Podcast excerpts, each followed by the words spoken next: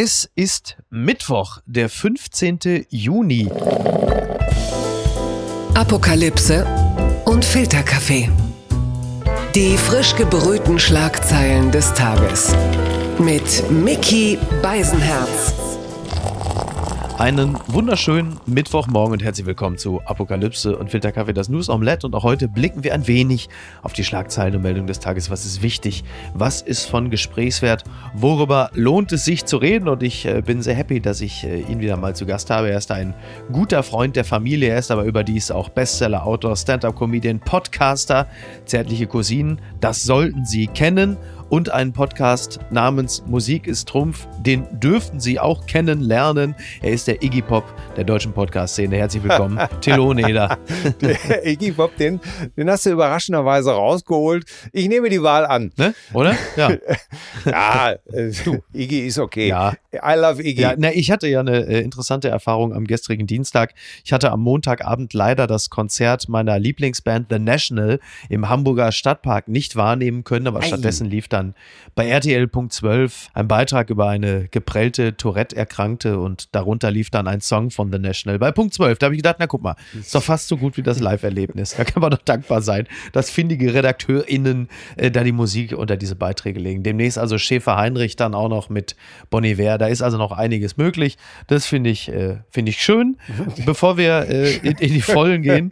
Donald Trump wurde gestern 76 Jahre alt. Es kann aber auch gut sein, dass er seine Beteiligung an seiner Geburt leugnet und womöglich erst 46 sei. Die Republikaner würden es vermutlich glauben wollen und abnicken, oder? Ja, das ist ja so faszinierend, auch was da gerade wieder läuft. Ja. Äh, dieser US-Ausschuss. Die Aufarbeitung des 6. Januar. Ja, und äh, es geht um seine Big Lie. Ja. Und äh, das ist ja wirklich faszinierend, Ja. dass jetzt, wie hat es Ex-Justizminister William Barr, Ja. hat es äh, so bezeichnet, Trump habe wohl zunehmend den Kontakt zur Realität verloren. Das überrascht natürlich ein wenig. Ja. Am Ende weiß er wahrscheinlich noch nicht mal, was ein Liter Milch kostet. Ja, das äh, weiß ich ehrlicherweise bei der aktuellen Inflation allerdings auch nicht mehr. Niemand von uns weiß das. Den habe ich dir ja wohl schön dahingelegt. Ne? ja, Also ich als habe wir, dankend genommen. als wir, Ja. als wir gerade noch wussten, dass bei Aldi ein Pfund Butter 1,35 kostet, äh, drehst du dich um und es kostet mittlerweile, glaube ich, zwei, ja, um die 2,40 oder 2,45 und ja, so Je weiter. nachdem, wo man kauft. Äh, ja. ist, schon, ist schon wahnsinnig. Ja, und äh, dann haben, hat, man, hat man sich ja ein bisschen in der Diskussion verloren. Also die Definition des Begriffs Lüge. ja, ja. Ne? Die wissentliche Lüge, Ja. also Unwahres zu behaupten, Ja. ist sozusagen nur dann eine Lüge, wenn der Sprecher oder der Vortragende dies Mhm. in dem Wissen tut, dass er etwas Falsches sagt. ja. Dann, na, Ja, also, ja. Das ist aber ein bisschen wie bei Putin ja ehrlicherweise auch, wo man sagt, der hat einfach äh, über Jahrzehnte hinweg so viel gelogen, dass auch er sich im Netz der eigenen Lügen irgendwann verfangen hat und das auch glaubt. Ich möchte an dieser Stelle den großen Philosophen Homer Simpson zitieren, der da Ja. damals sagte, Marge, zum Lügen gehört immer zwei. Einer, der lügt und einer, der es glaubt. Und da finde ich, Ja, ich meine, was, was soll man dazu sagen? Die Washington Post hat ja, warte mal, was war das? Ich glaube, wenn ich es richtig im Kopf habe, sind es circa 30.573 falsche oder irreführende Aussagen Ja, okay. von Trump Ja. gezählt, Ja. die er binnen vier Jahren gemacht habe. naja gut. Dokumentiert wurde das wohl alles von diesem äh, Fact-Checker, so, so ein Ressort, das die Washington Post bereits vor zehn Jahren Ah, ja. eingeführt. Also Ja. wahnsinnig, über 30.000 Mal. Äh, wirklich, das, das hat selbst meine Mutter nicht hingekriegt. Ja. Die Schlagzeile des Tages. Energieversorger. Bundesregierung stützt Gazprom Germania mit Milliardenbetrag. Das berichtet die Süddeutsche. Der Schritt soll die Pleite des Unternehmens verhindern und so die Versorgungssicherheit in Deutschland gewährleisten, heißt es als Begründung. Ja, diesen Milliardenbetrag, äh, den gibt es jetzt als Stütze. Damit soll die Versorgungssicherheit gewährleistet werden. Nach Angaben aus Regierungskreisen geht es um eine Summe zwischen 9 und 10 Milliarden Euro. Geplant sind demnach Hilfen über die staatliche Förderbank KfW. W. Zitat, mit diesem Vorgehen behält die Bundesregierung den Einfluss auf diesen Teil der kritischen Energieinfrastruktur und verhindert eine Gefährdung der Energiesicherheit. Ja, Gazprom Germania, da hat der Bund ja über die Bundesnetzagentur die Kontrolle äh, über diese deutsche Tochter des russischen Staatskonzerns übernommen. Die Bundesnetzagentur, die ist ja jetzt mittlerweile Treuhänderin und wenn wir neun oder zehn Milliarden hören, dann denken wir natürlich an eine Summe, die äh, zur Corona-Hochzeit sagen wir so im März, April 2020 an die Lufthansa äh, überwiesen wurden. Das war damals so die, die größte Krise. Ja. Eine andere Krise, die ähm, auch ebenfalls mit ungefähr 9 Milliarden erstmal behoben wurde. Und jetzt stehen wir hier. Und was sagt uns das, Till? Naja, das, das ist ja alles so crazy. Du musst ja wirklich so viel lesen dazu, um das alles so ein bisschen einzusortieren. Ne? Ja. Also Deutschland rettet Gazprom Germania mit Milliardenkrediten vor der Insolvenz. Ja. Äh, alles klar, das Unternehmen soll also länger unter deutscher Kontrolle bleiben. Ja, Und genau. Es soll kein Geld nach Russland abfließen. Ja. Gleichzeitig habe ich ja eben gelesen, reduzieren die Russen die Gasmenge Ja, genau. die durch Nord Stream 1, der einzig äh, verbleibenden Gaspipeline, die richtig. Deutschland mit Gas beliefert. Um 40 Prozent, ne? Also, ja, ja, ganz genau. Ja, ja. Äh, äh, ein Gasverdichteraggregat sei nicht rechtzeitig aus der Reparatur zurückgekommen Du, und jetzt könnten, ja, genau. Also könnten nur noch rund 60 Prozent des äh, geplanten Tagesvolumens Ja. äh, von 167 Millionen geliefert werden. Hm. Und da bellt natürlich sofort die andere Seite, ja, das ist ja nur vorgeschoben. Soll und das wohl möglich sein? Meinst du, Putin wird uns da anlügen in dieser Sache? Kann ich mir Also- überhaupt gar nicht vorstellen. Das kann Das schwer vorstellbar. also das ist ja. Ja. alles wirklich mittlerweile so skurril. ja. Wirklich, du kannst ja praktisch, ich weiß nicht, wie viele Berichte ich jetzt äh, heute Morgen schon dazu gelesen habe, wie das alles ausgewertet wird, ob das der richtige Move war, wie die Russen uns das heimzahlen können und welche Gasline also nur noch zu 50 Prozent gefüllt ist. Und ja, es ist halt auch ein Wirtschaftskrieg. Ne? Ja, ja, Muss man wohl absolut. Ganz, ganz klar konstatieren. Absolut. Ne? Wo spart, bevor wir gleich zum nächsten Thema kommen, wo äh, spart ihr, wo sparst du bereits Energie? Viele Deutsche machen es ja bereits, Ja. dass sie äh, selber schon ihre Energie, ihren Verbrauch reduzieren, punktuell. Wo, wo ist es bei euch der Fall? Ich komme jetzt wirklich ähm, aus einem Haushalt, also ich bin groß geworden, in, wir hatten einfach nicht viel Geld. Und meine Mutter hat schon immer gesagt, Licht aus oder sollen die Wände besser lesen Ja. im Flur. Und ich bin tatsächlich jemand, der immer darauf achtet, dass überall das Licht aus ist. Ich bin jemand, der darauf, also wir machen auch die, die Heizung. Jetzt, als es so kalt war, habe ich die Heizung nicht wieder angemacht. Ja. Ja, Ja. Ich, wir sehen zu, dass wir äh, Benzin sparen, dass wir möglichst viel alles mit dem Fahrrad machen.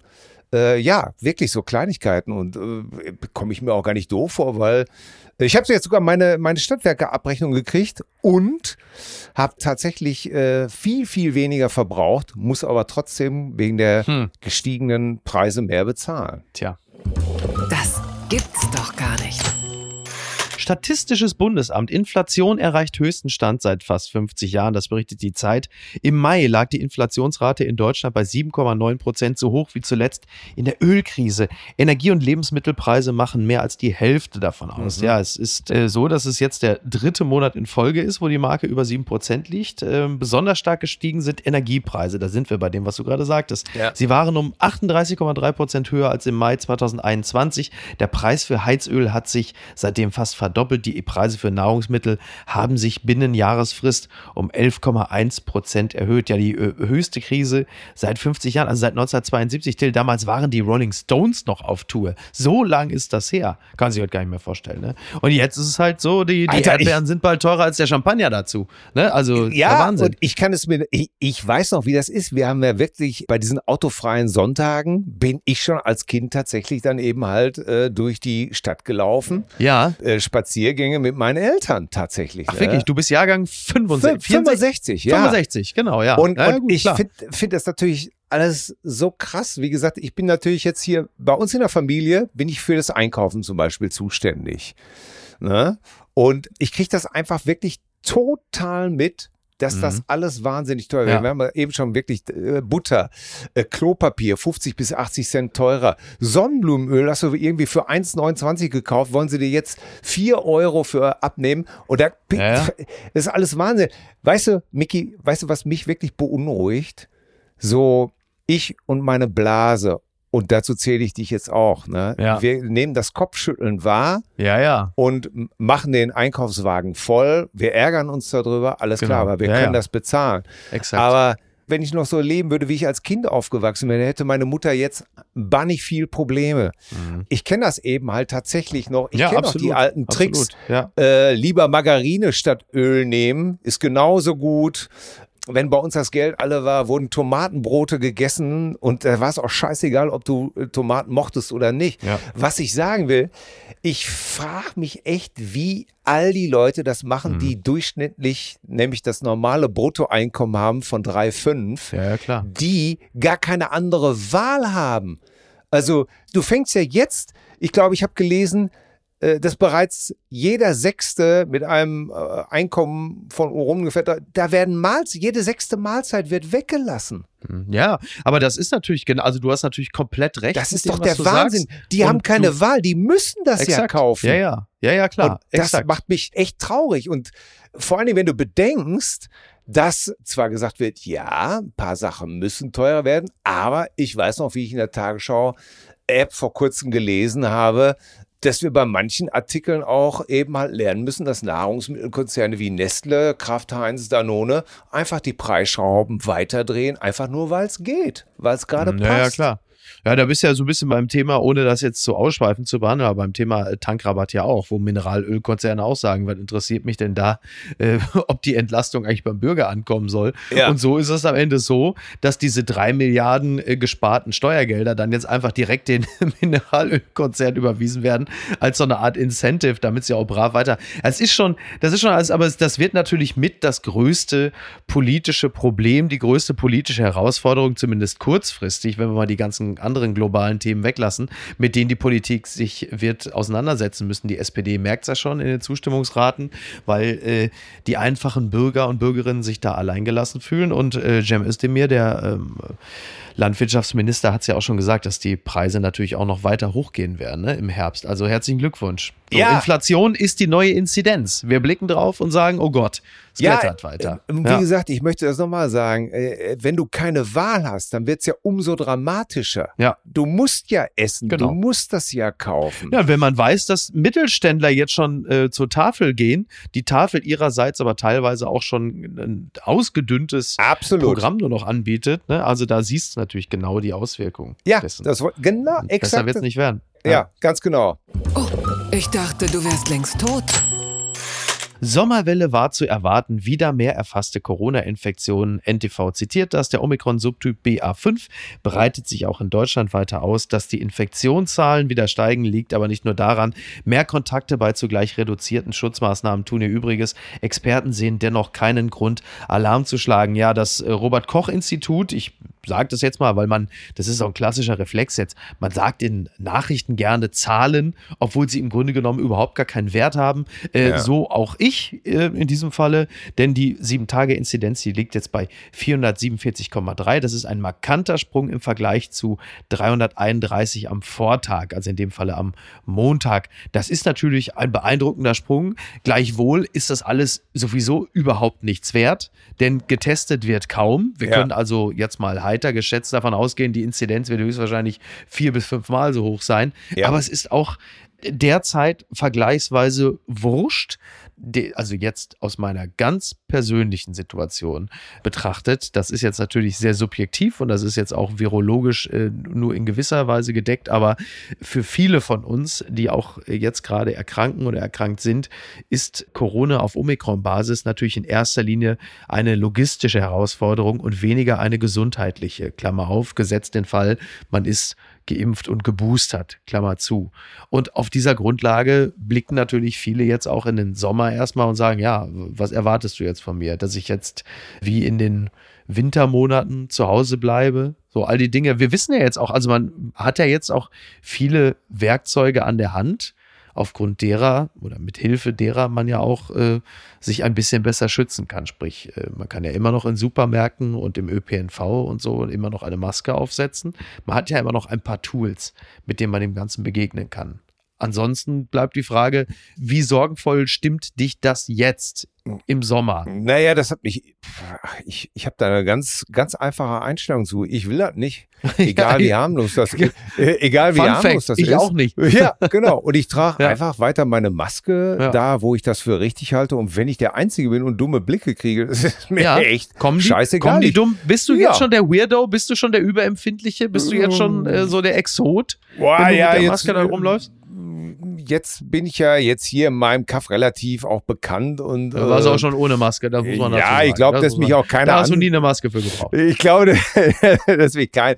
Aber ganz einfaches Beispiel. Ich sage den Kindern immer, pass auf, hier unser Jüngster hat's gehabt Mhm. Ja, und alle um ihn herum natürlich auch. ja. Und wir haben es, äh, klopf, klopf, klopf, äh, auf Holz, äh, wir haben es nicht gekriegt, wir haben ihn relativ isoliert. Ja, Und ich sag auch zu meiner 17-Jährigen immer, pass auf, dank der Clowns von der FDP musst du dich eben halt selber versorgen. dieser FDP-Hass wieder. Ne? Ja, setz die Maske einfach auf, lass dich nicht beirren. Lass dir das nicht erzählen, wenn du das nicht haben willst, dann musst du für dich selber Ja, ja, sorgen. So Exakt, und so genau. und so gehe ich auch vor. Ja. Ich war auf einer Lesung, ich war bei Charlie Hübner in Essen, wo er aus seinem wunderbaren Motorhead-Buch vorgelesen hat. Und ja, von den 300 im Saal, vielleicht haben 10 oder 20 eine Maske getragen. Ja. Aber weißt du was, Micky, das ist mir so scheißegal. Ich ziehe das durch. Ich ziehe das im Supermarkt durch. Wenn einer zu mir sagt, ja, das brauchen Sie hier nicht, dann sage ich ja, ja, danke schön für den Hinweis. Ich trage das freiwillig. Ja. Daran wird sich auch nichts ändern. Mir tut das leid. Äh, Wir haben einen Freund, Ja. der zum Beispiel Autoimmunkrankheit betroffen ist. ja, den grüßen wir an dieser Stelle ganz herzlich. Unser Genau. lieber Freund Klaus, für den das Ganze alles eine Riesentragik ist. Ja. Ähm, Ja, genau. der sich weiterhin isolieren muss, weil keiner sorgt für ihn vor. Ja, also ja. er muss es ganz alleine machen und selbst dann ist es ja immer noch wahnsinnig gefährlich. Ja. Jetzt kann man sagen, er soll er doch seine Maske aufsetzen und irgendwo Ja, nee, hingehen. nee, ja, das ist schon, Aber schon auf klar. der anderen ja. Seite könnte man auch sagen, hör mal, äh, ich muss in Supermarkt, in der Apotheke oder in öffentliche Gebäude, da habe ich keine Wahl mehr. Da muss ich einfach zwischendurch mal hin. Ja. Kann man da nicht erwarten, dass. Aber äh, diese Diskussion wird im Herbst wiederkommen. Ja, klar. Und tja, Aber eine andere Frage, eine andere Frage, Till. Denn äh, die WHO ruft wegen Affenpocken den Notfallausschuss ein. Das meldet die Welt. Und nicht nur die. Ja. Äh, da ist es so, dass äh, wegen der Affenpockenfälle in zahlreichen Ländern jetzt der Notfallausschuss äh, einberufen wird. Der Expertenrat entscheidet, ob es sich, wie beim Coronavirus, um eine, Zitat, gesundheitliche Notlage von internationaler Tragweite handelt. So, Till, du und ich, wir sind in der Medienbranche tätig. Wir haben ausgesprochen promiske Freunde. Äh, inwieweit machen wir uns Sorgen um die? meinst du wegen MSM, wie es äh, so dämlich genannt wird? Entschuldige, wenn ich das so empfinde. Ja. Ja, was sind denn die Fakten? Derzeit gibt es ungefähr 900 Affenpockenfälle in der EU. Ja. Weltweit sind es ungefähr um 1400. Die Zahl, in der in Deutschland erkranken, sind, glaube ich, zurzeit 229. Klar, die einen sagen jetzt, ja, das erinnert aber alles fatal an das Runtergespiele bei Corona. Ja, nee, also Aber ey, so, ey was soll ich das dazu halte ich wirklich sagen? nicht für vergleichbar. Also Ich, das, ich äh, auch nicht. Also, also es ist erstmal entschieden gering. Guck mal, Corona. Ach, übrigens, Ja. äh, Mick Jagger hat Corona. Ach, was, jetzt Ja? gerade eben, oder ja, was? ja, Echt? ja. Gestern wurde wohl äh, die Show in Amsterdam abgesagt, weil Mick Ach. mit seinen 78 Jahren, aber da siehst du auch, an Keith Ja, ja. Richards traut sich das Virus nicht ran. Natürlich. da hat es Schiss. Ja, ja, ja, da kann selbst? Deltacron kommen. Äh, Äh. Sobald Deltacron in den Körper von Keith Richards eindringt, ist es erledigt. Ja. Also, ja, ja, nee, nee. Da heißt es sofort, Jungs, ich glaube, wir haben einen Fehler gemacht. Gucken mal, wer da spricht. Verhältnis zur Ukraine. Klitschko verteidigt Deutschland gegen Zelenskis Kritik, das berichtet t-online.de. Leistet Deutschland genug Unterstützung für die Ukraine? Präsident Zelensky äußert sich unzufrieden. Wladimir Klitschko hingegen warnt nun vor überzogener Kritik an der Bundesregierung. Ja, er hat äh, der Bild ein Interview gegeben und sagte, insbesondere vor dem Besuch des Bundeskanzlers in Kiew sollten wir an einer Sache keine Zweifel aufkommen lassen. Deutschland war, ist und bleibt immer Partner der Ukraine. Darüber kann es keine zwei Meinungen geben und Scholz hat dazu längst ein klares Bekenntnis im Bundestag gegeben. Ja, es war ja so, dass äh, Zelensky im Heute-Journal Olaf Scholz am Montag vorgeworfen hatte, noch immer zu viel Rücksicht auf Russland zu nehmen. Auch mit der Behauptung ist Zelensky sicherlich nicht alleine, auch in der deutschen Opposition. Hört man das natürlich immer wieder. Aber die Worte von Wladimir Klitschko berücksichtigend, äh, wie empfindest du das? Hat er recht oder ist er da zu milde, weil er vielleicht auch ein bisschen zu lange äh, in Deutschland gelebt hat? Ist Klitschko da ein bisschen schon zu teutonisch oder ist Zelensky auch ein bisschen zu weit von Deutschland weg und er hat vielleicht auch gemerkt, dass dieser scharfe Ton einfach insgesamt für mehr Wahrnehmung sorgt. Und Wahrnehmung ist ja mit das, die wichtigste Währung der Ukraine. Ja, ich glaube, das ist auch ein bisschen dem Good Cop, Bad Cop Spiel äh, geschuldet, mhm. äh, Diplomatie. Es ist ja überraschend, äh, was habe ich jetzt gelesen? Tatsächlich hat Kiew 1000 Haubitzen, 300 Raketenwerfer, 1000 Drohnen. Ne, ein Berater von Zelensky hat so viele schwere Waffen angefordert, mittlerweile, dass also selbst die US-Armee könnte den Wunsch kaum erfüllen. Und äh, alle fragen sich, äh, was steckt denn jetzt eigentlich dahinter? Also ja. das ist äh, so viel, das ist so wahnsinnig. Und äh, jetzt rätselt man über die Motive von Zelensky, ja. der natürlich auch vollmundig angekündigt hat, äh, dass er die Krim zurückerobern will, ja, während gleichzeitig die Verluste so immens sind mhm. Und Russland natürlich so, so eine, eine Waffenübermacht hat, ja. dass man natürlich äh, angesichts solcher massiven Forderungen nach noch, noch, noch, noch, noch mehr Waffen und diesem doch etwas verwunderlichen Kriegsziel vielleicht äh, so eine Stimme wie Klitschko ganz gut gebrauchen kann, der vielleicht mal sagt, äh, Leute, vielleicht sollten wir alle mal mit Forderungen und Anschuldigungen etwas runterkommen. Zumindest also mit den äh, Anschuldigungen kommst du jetzt derzeit ja nun auch wirklich nicht weiter und ja. derer gab es ja nun auch schon reichlich. Klitschko betonte ja auch, die Ukraine brauche dringend mehr Waffen. Klar, hat er auch gesagt, Hilfe beim EU-Beitritt, okay. Und humanitäre Unterstützung. Er warnte aber davor zu vergessen, wie viel Deutschland unter anderem bei der Aufnahme von Flüchtlingen leiste. Ja. Das äh, scheint mir ja eine relativ objektive Betrachtung der gesamten Sachlage ja. zu sein. Die Ukraine sagt auch ihrerseits, dass der Westen erst 10 Prozent der geforderten Waffen geliefert habe. Ja, und wir wissen auch, und dass legt aber dann gleich eine Schippe ja. drauf und fordert noch so viel Waffen, dass selbst selbst wirklich die größten Befürworter sagen, ey, Moment mal, Leute, das können wir doch gar nicht stemmen, das ist doch überhaupt gar nicht möglich. Ah, ja. Wieso wird denn so viel jetzt auf einmal gefordert? Ja, gut, äh, sie sind natürlich massiv unter Druck jetzt da äh, im, im, Osten, ne? Und, und jeder Tag zählt. Also da stoßen halt immer diese zwei Geschwindigkeiten aufeinander. Du hast halt jeden Tag diese akute Bedrohung für die Ukraine. Die, die Gefechtslage ist heftig. Die Russen bieten sehr, sehr viel auf an ja. militärischem Material und, und Menschen. Und äh, auf der anderen Seite will das natürlich in Deutschland und im Westen alles auch sorgfältig geprüft werden. Das sind natürlich zwei äh, Tempi, die nicht so richtig zusammenpassen. Aber klar. Ja. Ich fand das interessant. Ich habe im Spiegel gelesen, dass einige Militäranalysten davon ausgehen, dass der tatsächliche Bedarf der Ukraine unterhalb der aktuellen Angaben liegt, also der geforderten Waffenzahlen. Mhm. Ne? Ja. In, äh, insofern äh, vermuten die, ist die Forderung eher an die internationale Politik adressiert und weniger an die Militärs der sagt hier, ein solches taktisches Kalkül beim Erstellen von Waffenwunschlisten wäre allerdings nicht auch ohne Risiko und könnte zu Lasten von Vertrauen in die Angaben der Ukraine gehen. Mhm. Und das finde ich eben halt auch sehr interessant. Ne? Wenn die tatsächlich exorbitant viel fordern, was eigentlich über ihrem Bedarf liegt, so verspielt man natürlich auch totales Vertrauen. Wobei deswegen, ich mal die, die Frage stelle, inwieweit kann der Bedarf also übererfüllt sein, eingedenk dessen, was auf der anderen Seite Russland naja, an äh, Gerät hat. Ne? Überfordert natürlich, weil es gar nicht möglich ist, das zu liefern. Also ja, wenn du jetzt natürlich sagst, die Bundeswehr hat selbst, äh, glaube ich, knapp 250 aktive Leopard 2. Ja, das sind die Kampfpanzer der deutschen Streitkräfte. Wenn du jetzt äh, so und so viel Panzer forderst, naja, da sind die eben halt gar nicht da. Es ist gar nicht möglich, so und so viele Waffensysteme zu liefern, weil sie einfach noch nicht da sind.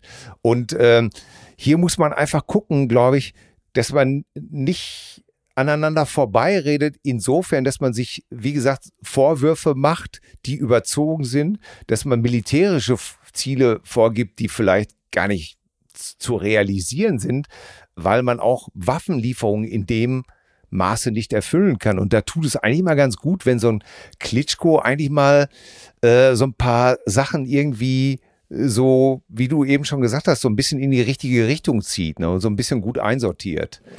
Die unbequeme Meinung.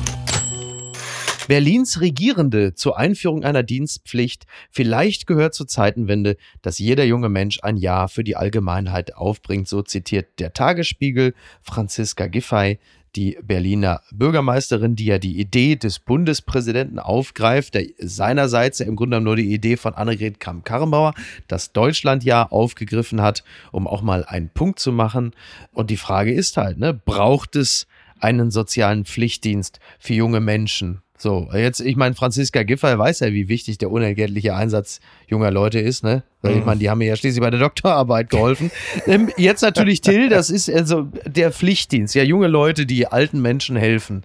Ja. So, das kann ja auch für dich bald sehr wichtig sein, dass da jemand dauerhaft auch mal kommt, mal für so ein Jahr oder so. Wie blick ich frage natürlich kleiner als, ich frage Das- dich doch als Vater junger Kinder, die da vielleicht sowieso sich sozial engagieren wollen oder demnächst verpflichtet werden. So, ne? Mit welchen Gefühlen blickst du auf dieses Thema? Ja, ich bin Zivildienstleister, genau wie du Mhm. gewesen. Und ich bin sogar noch jemand gewesen, der, wir mussten 20 Monate machen, mein Ja, ja Jahrgang. nochmal sieben mehr als ich, ja. Ja, ne, weil wir ja Drückeberger waren und die anderen waren sozusagen Vaterlandsverteidiger, wir waren Drückeberger, also sollten wir dafür bestraft werden und fünf Monate mehr machen. Habe ich gerne gemacht. Mhm. Ich wäre, also mein Sohn, mein ältester Sohn ist 30, der hat ein freiwilliges soziales Jahr gemacht Naja. äh, zum Beispiel. Mhm. Das fand ich auch sehr gut, ohne dass ich ihn großartig dahingeschubst habe. Nee, das wird. In Berlin ich, gibt es 2300 davon, die das Ja, freiwillig machen. Also, also Im sozialen oder ökologischen Jahr. Also Ja. Es gibt diese Menschen, aber es sind natürlich,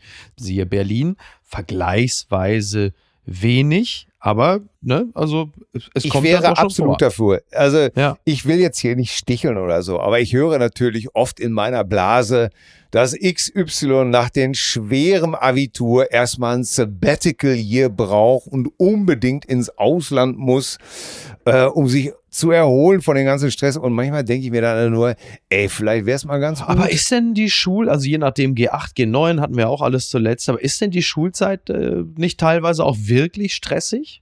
So, und waren denn die Ja. letzten zwei Jahre unter Corona für junge Leute nicht tatsächlich Oh. auch die Ja. Zeit, in der sie, in der sie sehr, sehr vieles hinnehmen mussten und äh, zu diesem, vielleicht war der Zeitpunkt auch dieser Forderung nicht besonders glücklich gewählt, gerade nach zwei Jahren, die die Pandemie jetzt speziell auch bei, bei jungen Leuten ja sehr viele, also siehe Ja, ausgefallene Abiturfeiern, ganz vieles. Also ich meine, ne, Alles das gut. brauche ich ja nicht zu erklären, was, was junge Leute für Bedürfnisse haben, die halt nicht erfüllt werden konnten und durften. Ja. Und in dieser Phase zu sagen, jetzt müssen die jungen Leute auch mal was tun, ist vielleicht auch einfach kein guter Zeitpunkt. Ich weiß es nicht. Ja, aber auf der anderen Seite, komm, wann ist schon immer der richtige Zeitpunkt? Also ich finde, das kann keinem schaden zu wissen, äh, wo das andere Ende der Nahrungskette ist. Ja, dass ja, es Menschen ja, gibt, ja.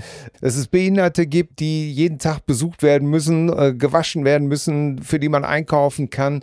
Ey, sorry. Ja, Corona war für Jugendliche hart. Ja, auch für meine Kinder. Ja, die haben viel vermisst, aber trotzdem. Ja, ich finde das, ich sehe, ich sehe ja deinen Punkt. Ich bin ja sogar auch dafür. Ich wollte trotzdem mal ein paar Gegenargumente einwerfen. Was ich interessant finde, das kann ist, doch moralisch gar nicht schaden, dass du einfach mal weißt, was los ist, dass du mal geholfen hast, dass du, ja, ja, klar. dass du einfach weißt, dass Muss man das Ganze Äh, vielleicht finanziell ein bisschen attraktiver gestalten, Hm. sodass nicht sofort der Ausbeutungscharakter so im Vordergrund steht? Ich meine, ja gut. Ne? Also gut, das bei der Freiwilligkeit vielleicht noch mehr, aber klar, so ein Pflichtjahr ähm, um eine, also man, man verspricht sich ja nicht nur billige Arbeitskräfte davon, sondern auch eine empathischere Gesellschaft. Also siehe Boris Johnson, Ja. der ist so ziemlich genau das Gegenteil davon und äh, will jetzt bei der Gelegenheit auch Flüchtlinge nach Ruanda abschieben. Anderes Thema werden wir heute nicht mehr zu kommen, aber das ist dann halt eben auch das Ergebnis, wenn du eine Gesellschaft erziehst von Leuten, die so gar keine Empathie haben und sich also so überhaupt weil- nicht für andere Klassen interessieren, Natürlich, kommt weil- sowas ja auch dabei raus. Ne? Ja, genau. Wenn man immer nur zu hören kriegt, jetzt hier Ellbogen und äh, achte vor allen Dingen auf dich selbst. Und ich weiß es nicht. Ich meine, äh, ich bin nicht so erzogen worden und ich erziehe auch meine Kinder nicht so. Ich erziehe meine Kinder so, dass sie auf ihre Mitmenschen achten sollen. Ich erziehe meine Kinder so, dass sie Leuten was in den Hut schmeißen, dass sie, wenn sie jemand um, um Essen bittet, dass sie ihnen, wenn sie was haben, was zu essen gibt. Mir ist einfach dieser soziale Gedanke der Mitmenschlichkeit einfach ich mache ja auch jedes Jahr mein Benefizkonzert. Das ist mir einfach so wichtig. Da kommt es mir jetzt, ja, gut, macht der falsche Zeitpunkt sein. Ich halte das für total wichtig, dass das äh, eingeführt wird. Ja, das kann auch gerne attraktiv gemacht werden mit, mit gutem Lohn. Aber ich bin absolut dafür, dass Jungs und Mädchen sowas machen sollten. Was ist denn da schiefgelaufen? In Kleinmachnow. Clanvillen von Abu Chaka und Bushido kommen unter den Hammer. Das meldet die BZ.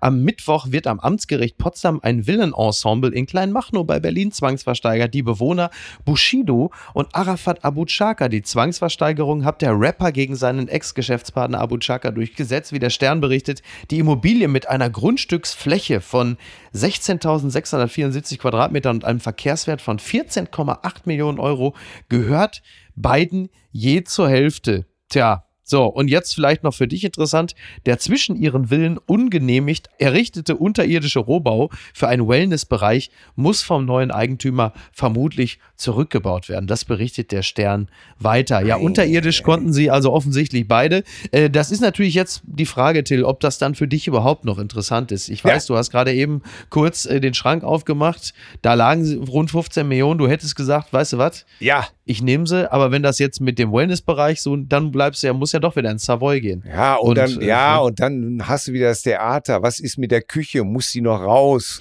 Die Raufaser muss runter. Ja. Dann kommen sie dir wieder mit, die Gardinen müssen mit dem PVC-Boden im Bad übernommen werden, sonst geht ja. hier gar nichts. Ja. Ach, das ist ja, ja immer die Frage, wer, wer renoviert, der, der ja, auszieht, der, der es, einzieht. Ne? Ja. So, ja. jetzt kannst du da noch einen Kipplaster kommen lassen, der das ganze Wiederholraum versiegelt. Da, Ich bin raus, ich bin raus. Und dann diese Musik, die auch in diesem, das Feng Shui ist ja von. Ja, aber, aber Till, gerade, ja gerade jetzt, genau, jetzt, wo wir über Musik sprechen. Also du hostest ja einen Podcast, der da heißt Musik ist Trumpf. Ja. Da ist jetzt die Frage, ne? Du, du machst es ja nicht alleine. So, Nein. Und äh, was bringst du da ein? und äh, womit wo, und womit wird das dann konterkariert? Äh, ich bringe vor allen Dingen, also bei Musik ist Trumpf, geht es vordergründlich natürlich um Musik, das ist richtig, aber es geht noch viel, viel mehr um die Geschichten, die sich darum ranken, und zwar um persönliche Geschichten, um Geschichten zu den einzelnen Songs, und das ist eigentlich das Interessante. Du sollst die Sendung hören und selbst wenn ein Song gespielt wird, den du persönlich eigentlich gar nicht mhm. gut findest, ja. hörst du hin, ja. weil dich die Geschichte vorher fasziniert hat. Ja. Ne, ja. Nimm mal jetzt mal an. Also was muss Max Konrad sich alles von dir bieten lassen? Du hast also mit Harry Belafonte hast du ihm schon bist du ihm gleich gekommen. Ich glaube in Folge 2 hast du ihm schon Harry Belafonte gegeben. den, so. den er als einfach einen Schlagersänger tituliert hat, wo du weißt, das war gut, dass wir da nicht im selben Raum waren. Das, oh Gott.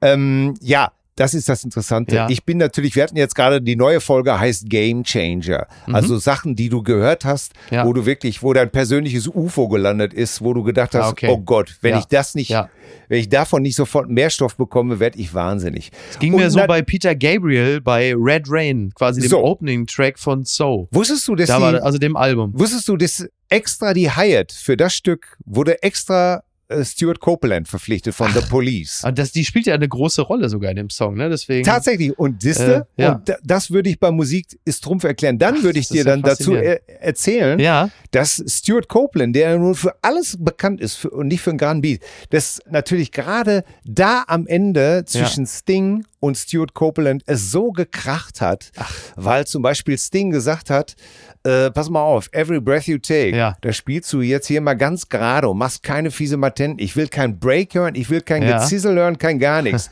Daraufhin haben die beiden sich was an die, wirklich nicht nur verbal, sondern richtig physisch was aufs Maul gehauen. Ja. Weil Copeland gesagt hat, du kannst mich mal am Arsch lecken, du hast mir gar nichts zu sagen, was ich hier spielen soll. Das ging dann so weit, dass im Studio äh, die beiden sich aus dem Weg gegangen sind. Copeland ist morgens gekommen, hat einfach irgendwelche Tracks getrommelt. Äh, Sting ist nachmittags gekommen, hat gesagt, war der Irre da? Ja. Was hat der gespielt? Das und das, löscht das wieder. Ja. Die sind sich wirklich, und diese ganzen Geschichten, was das persönlich mit dir gemacht hat, Red Rain, das heißt, Ja. du bist jetzt schon mal eingeladen Ja. und musst deine Red Rain Geschichte erzählen. Ja, sehr gut. Und ich erzähle dann die Geschichte von Stuart Copeland oder wie ich das erste Mal mit zwölf Jahren Udo Lindenberg gehört habe, wo eigentlich zu der Zeit 76 im deutschen Fernsehen, wenn da einer Deutsch gesungen hat, dann war das einfach nur zum Till, Fremdschämen. Till, wir haben doch keine Zeit. Wir haben doch keine Ja, Zeit. also Ja? Leute, hört euch Musik ist Trumpf an. Es geht um die Geschichten, es geht um Leidenschaft äh, für Songs. Und damit das keine Operveranstaltung wird, gibt's Max Konrad, der hat was ganz anderes gehört als ich. Ja, das ist ein schöner Clash, das stimmt. Das macht auch sehr viel Spaß. Also ich kann es sehr empfehlen und dass es also eben nicht nur zwischen Bushido und Arafat äh, abgegangen ist, sondern halt eben auch zwischen Stuart Copeland und Sting, das erfährt man dann unter anderem halt eben auch dort. Und wir sind ja für den Schmutz da. Und äh, hinten raus machen wir jetzt noch schnell das. Das hat mich überrascht. Tribute von Panem, Statisten für Dreh gesucht. Und wo? In Duisburg. Das Ja. berichtet die Gala. Ja, die Fans von Tribute von Panem, die müssen jetzt genau aufpassen, denn für die Dreharbeiten des Prequels werden Komparsen gesucht und die werden gesucht in Duisburg. Eine Castingagentur sucht nach knapp 3000 Komparsen. Laut der Agentur Ike können sich bewerben Männer, Frauen und Kinder aller Nationen zwischen 8 und 80 Jahren. Und jetzt wird es besonders interessant. Gesucht werden vor allem gelebte und ausdrucksstarke Gesichter. Und ich behaupte jetzt mal, da kann man in Duisburg, wird man da schnell fündig. Nein, nein, nein. Duisburg, Duisburg Gesicht. ist das Monaco Deutschlands, Das da lasse ich gar nichts drauf kommen. Das Nein, aber diese Leute, die findest du doch, die Stones sind doch auf Tour. Udo Lindenberg auch. Hör mal, allein da schon, allein schon, wenn du die Ja. Bands zusammenpackst. Äh, Das ist richtig. Und dann Ja. nimmst du noch die ganzen alten Säcke, Ja. die im knappen äh, Stones-Zungenshirt über der Bierpocke durch den Innenraum marodieren und Ja. da hast du sie doch schon. Die brauchst du noch nicht mal schminken, die Ey. brauchst du noch nicht mal ins Kostüm schicken. Das ist doch im Grunde, ich bin doch am, also das ist jetzt Duisburg, aber wenn wir jetzt mal sagen Großraum Duisburg, das möchte ich nur sagen. Ich, also ab heute beginnt ja in Kassel-Brauxel das Altstadtfest, das Gourmetfest. Kassel Ja, kommt über. Das ist doch im Grunde genommen wie eine Art Massencasting für Tribute von Panem. Hier steht doch auch, Narben, Amputation oder andere körperliche Merkmale sind nicht von Nachteil. Im Gegenteil. Also bitte. Beißenherz, Nestbeschmutzer, so die Schlagzeile Ja. von morgen. Selbstverständlich. Ne? Äh, Familie, Ja. äh, Mutter kratzt morgen schon die ersten Eierschalen von der Hauswand ab.